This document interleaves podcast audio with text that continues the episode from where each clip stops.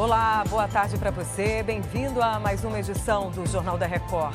Polícia Federal faz operação para prender funcionários de aeroportos envolvidos em troca de etiquetas de bagagem. Presidente do Equador dissolve Congresso e convoca novas eleições para evitar impeachment. É agora, no Jornal da Record. Oferecimento App Bradesco. Organize sua vida financeira com um único botão.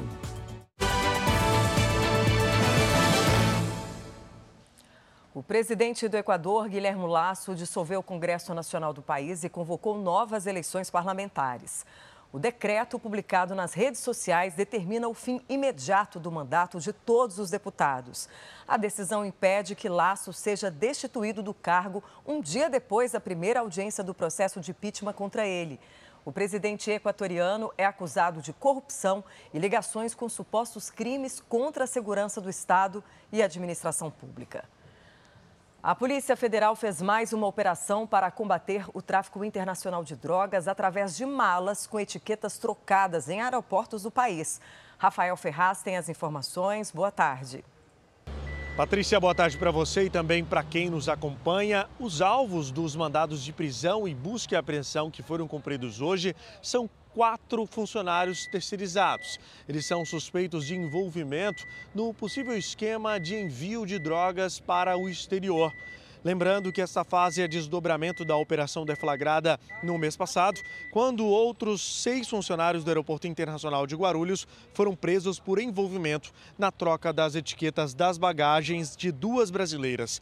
Elas foram flagradas com 40 quilos de cocaína nas malas e ficaram presas na Alemanha, mesmo sem envolvimento no crime. Segundo a Polícia Federal, as investigações estão em andamento para identificar possíveis outras pessoas envolvidas neste esquema. De São Paulo, Rafael Ferraz. Obrigada, Rafael. Professores e funcionários administrativos das escolas estaduais do Rio de Janeiro iniciaram hoje uma greve por tempo indeterminado. A repórter Aline Pacheco acompanha a paralisação. Boa tarde. Quais as reivindicações da categoria? Olá, boa tarde. Os professores da rede estadual pedem reajuste com base no piso nacional da categoria. Apesar do governo federal ter aumentado o piso dos professores para pouco mais de R$ 4.400 no início do ano, hoje os profissionais do Rio de Janeiro da rede estadual recebem salário base de cerca de 2 mil reais. A proposta do governo do estado é reajustar os salários que estão abaixo do piso. Com isso, apenas 42% da ativa receberiam o aumento. Do Rio de Janeiro, Aline Pacheco. Obrigada, Aline. A Polícia Militar Rodoviária informou que cerca de 2 milhões de reais foram roubados durante o ataque ao carro forte em Santa Bárbara do Oeste, interior paulista, na noite de ontem. Os criminosos fugiram e duas pessoas ficaram feridas, não é isso, Paula Viana? Boa tarde. Patrícia, boa tarde a você, boa tarde a todos. As vítimas estavam em um ônibus que foi rendido pelos criminosos e colocado na rodovia para bloquear o local e então facilitar o crime. Os criminosos, armados com fuzis, atiraram contra o ônibus, contra o carro forte e depois explodiram o cofre do veículo de transporte de valores. Eles fugiram com todo o dinheiro e ainda abandonaram dois carros carregados com explosivos. As vítimas estão internadas em observação. De São Paulo, Paola Viana.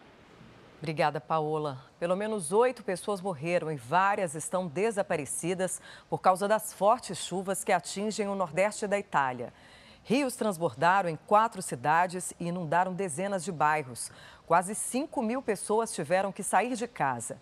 Escolas foram transformadas em abrigos. Estradas e linhas de trens estão interditadas. E para encerrar, uma cena fofa que viralizou nas redes sociais. Na China, um filhote de panda foi flagrado brincando em uma banheira do Centro de Conservação da Espécie. Dá só uma olhada. Douban, de apenas dois anos, foi vista brincando tranquilamente na água. Ela acaba perdendo o equilíbrio, dando uma cambalhota enquanto estava ali relaxando. Os pandas gigantes foram retirados da lista de animais ameaçados de extinção em 2021 e são considerados um símbolo de gentileza e força na cultura oriental. E que fofura, né? E chega ao fim essa edição. Mais informações no r7.com e nas redes sociais do Jornal da Record.